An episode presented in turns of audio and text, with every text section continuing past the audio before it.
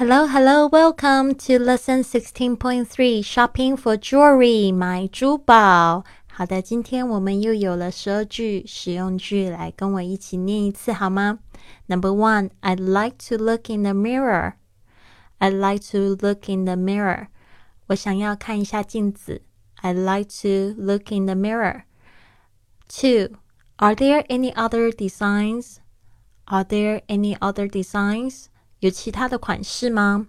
Are there any other designs? Three. May I see this? May I see this? 我可以看看这个吗？May I see this? Four.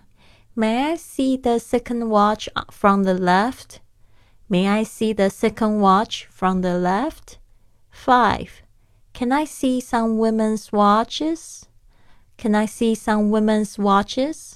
我可以看看女士的手表吗 ？can I see some women's watches? 6. Do you carry pair watches? Do you carry pair watches? 你有卖对表吗? Do you carry pair watches? 7. A Rolex for a man, please. A Rolex for a man, please. 麻烦看下男士的劳力士.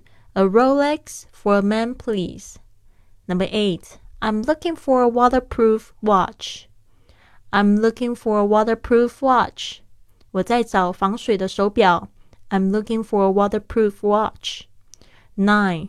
What functions does this watch have? What functions does this watch have? 这只手表有什么功能？What functions does this watch have? Ten.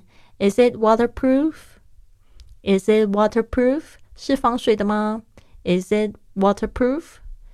11. Is it anti-shock? Is it anti-shock? 是耐震的吗？Is it anti-shock? 好的，今天只有十一句啦。 那没有问题，希望你们都学到非常的多。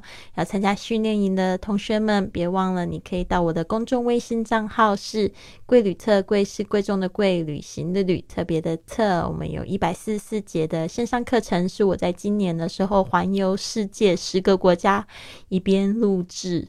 那我们还有附送附送这个一百四十四个这个。录音的这个反馈，所以别忘记了这个英文呢，一定要开口说，然后要找到专业的老师帮你纠音正音，你才会说的越来越好听哦。